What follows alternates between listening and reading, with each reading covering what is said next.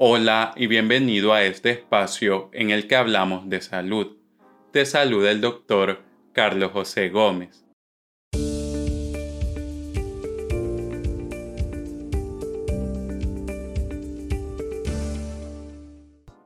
Actualmente, la frecuencia con la que surgen nuevas enfermedades se está acelerando, con más de cinco nuevas enfermedades que surgen cada año. Esto a consecuencia de cambios en el uso de la tierra y la crisis climática que colaboran alterando las relaciones entre los seres humanos, los animales y el medio ambiente, y propiciando la transmisión de enfermedades.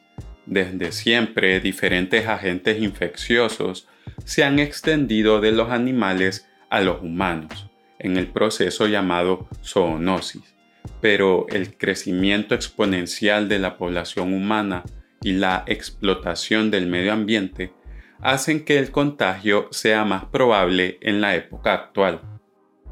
El ritmo de este fenómeno ha ido creciendo exponencialmente. Tenemos el caso de la República Democrática del Congo, donde han habido 11 brotes del virus del ébola desde la década de los 70 de los cuales seis han ocurrido en la última década. Las infecciones por coronavirus también están surgiendo con mayor frecuencia, desde el SARS hasta el MERS y ahora con la COVID-19. No todas las enfermedades zoonóticas se convierten en pandemias, pero la mayoría de las pandemias son causadas por zoonosis y se han convertido en características del antropoceno. Una enfermedad zoonótica es una enfermedad o infección que puede transmitirse de animales a humanos o de humanos a animales. Más del 60% de los agentes infecciosos humanos son de origen zoonótico. Esto incluye una amplia variedad de bacterias, virus, hongos, parásitos y otros patógenos. A la vez, se estima que alrededor de tres cuartas partes de las enfermedades infecciosas emergentes son de origen zoonótico o tienen vías de transmisión que involucran animales. Además de su efecto negativo en la salud humana, la mayoría de estas enfermedades afectan la salud de los animales, disminuyendo la producción ganadera y como hemos vivido recientemente, sus efectos pueden expandirse a la economía, los sistemas de educación y la calidad de las relaciones sociales. Las zoonosis pueden ocurrir de diferentes formas. Quizás las que todos nos podemos hacer la idea es el contacto directo entre humanos y animales, o el contacto con su sangre, heces y saliva. Pero estas enfermedades también se pueden transmitir por la contaminación del medio ambiente la cadena alimentaria o por fuentes de agua o vectores. Los vectores son insectos como los mosquitos y las garrapatas, que funcionan de vehículo entre los animales infectados y los humanos. Menciono esto para hacer conciencia de que no solo es el contacto directo con los animales lo que puede desencadenar esta problemática. Por ejemplo, una diversidad de factores intervienen en la transmisión de la lectospirosis, que principalmente ocurre a través del agua contaminada, por lo que existen numerosas rutas de contagio y se sabe que muchos animales están involucrados, incluidos roedores y diferentes animales domésticos. Entonces, la persistencia en animales y en el ambiente de diferentes agentes infecciosos puede conducir a una dinámica compleja en la transmisión de la zoonosis.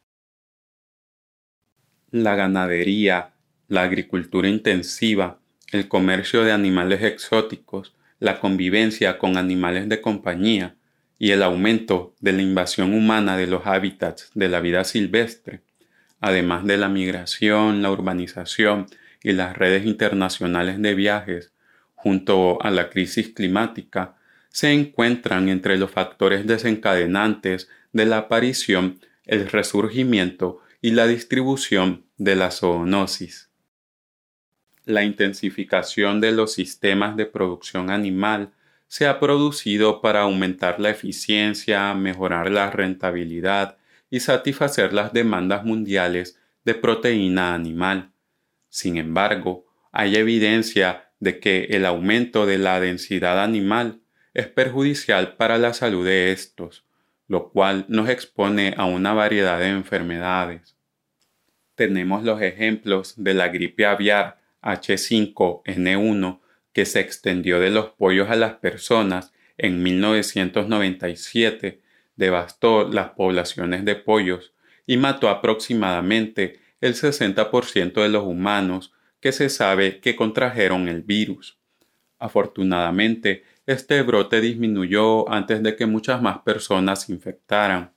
La gripe porcina H1N1 fue una pandemia masiva que saltó de los cerdos a las personas en el 2009. Mientras el anthrax, la tuberculosis y la brucelosis son enfermedades relacionadas con la crianza de vacas y con el consumo de productos animales contaminados, entre ellos los lácteos. De todo esto, el por qué cada cierto tiempo surgen noticias sobre el sacrificio de animales de granja o el rechazo a la importación de productos animales. Además, nos recalca la necesidad de un control estricto de la salud de los animales, la pasteurización de la leche y el acceso a servicios veterinarios que reducen las posibilidades de transmisión de enfermedades a los seres humanos. Los animales domésticos juegan un papel importante en la transmisión de zoonosis y en muchos casos funcionan como amplificadores de agentes infecciosos que emergen de los animales salvajes. La transmisión puede tener lugar en el hogar, las tiendas de mascotas, hospitales u otros lugares. Por lo general, las mordeduras o arañazos de animales son las rutas a través de las cuales los humanos contraen infecciones como la rabia y la enfermedad por arañazo de gato. También existen enfermedades transmitidas por las heces o por las pulgas y garrapatas. Sin embargo, el riesgo de infección por animales de compañía es relativamente pequeño y la gravedad de las enfermedades es a menudo limitada. Son un caso especial las embarazadas, que deben evitar el contacto con roedores mascotas reptiles, heces de gato y carne cruda para prevenir la infección del feto, el aborto o defectos de nacimiento. Todo esto nos señala la necesidad de la adopción de mascotas siguiendo buenas prácticas higiénicas, así como la necesidad de cumplir con los esquemas de vacunas y el chequeo veterinario de rutina.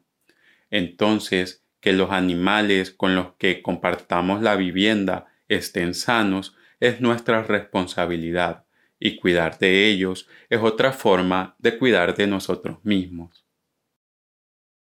Aparte del contacto directo con los animales silvestres al invadir sus territorios, un factor determinante es el consumo de carne silvestre, acción que suele llamar la atención en las noticias pero como hemos visto, no es la única práctica que puede generar zoonosis. Así, el riesgo asociado al consumo de carne silvestre es un fenómeno mundial y no se limita únicamente a las prácticas de caza en los países de ingresos bajos y medianos. También sucede en países como en Estados Unidos, en donde se reportan zoonosis relacionadas con la caza recreativa de animales salvajes y si bien Asia tiene fama por la comercialización de animales silvestres, gran parte de la demanda es impulsada por los Estados Unidos, que consume alrededor del 20% del comercio mundial de especies silvestres. Aunque la prevención de la caza de animales salvajes debería disminuir la transmisión de enfermedades zoonóticas, y si bien esta práctica resulta por lo mínimo curiosa, la verdad es que las estimaciones sugieren que solo el 3% de las enfermedades infecciosas emergentes entre 1940 y el 2004 fueron atribuibles al consumo de carne de animales silvestres. en comparación con el 17% relacionadas con la agricultura convencional y la industria alimentaria, y el 31% por situaciones relacionadas con el uso de la tierra, incluida la deforestación, la fragmentación del hábitat, el desarrollo agrícola, el riego y la urbanización. Como consumidores tenemos opciones. La manera en la que comemos tiene un gran impacto en diferentes aspectos de la sostenibilidad. Además de ser una opción más saludable para muchos, las reducciones importantes en el consumo de carne ayudarían a disminuir la tasa de deforestación, la pérdida de biodiversidad y la crisis climática, al tiempo que mejorarían la salud humana y reducirían potencialmente los riesgos de la zoonosis.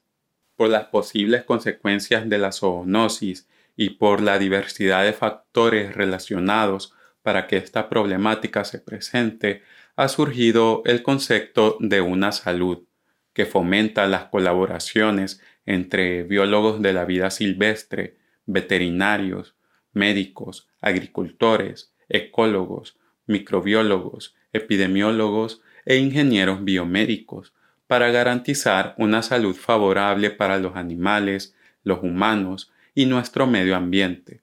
Enfoque necesario para abordar eficazmente la aparición de nuevas enfermedades, así como otros problemas complejos como la resistencia a los antibióticos, la producción sostenible de alimentos, la seguridad y la inocuidad de estos, la pérdida de biodiversidad, el mantenimiento de los ecosistemas acuáticos saludables y las consecuencias de la crisis climática. Si te ha gustado esta información, síguenos para no perderte de nuestras publicaciones.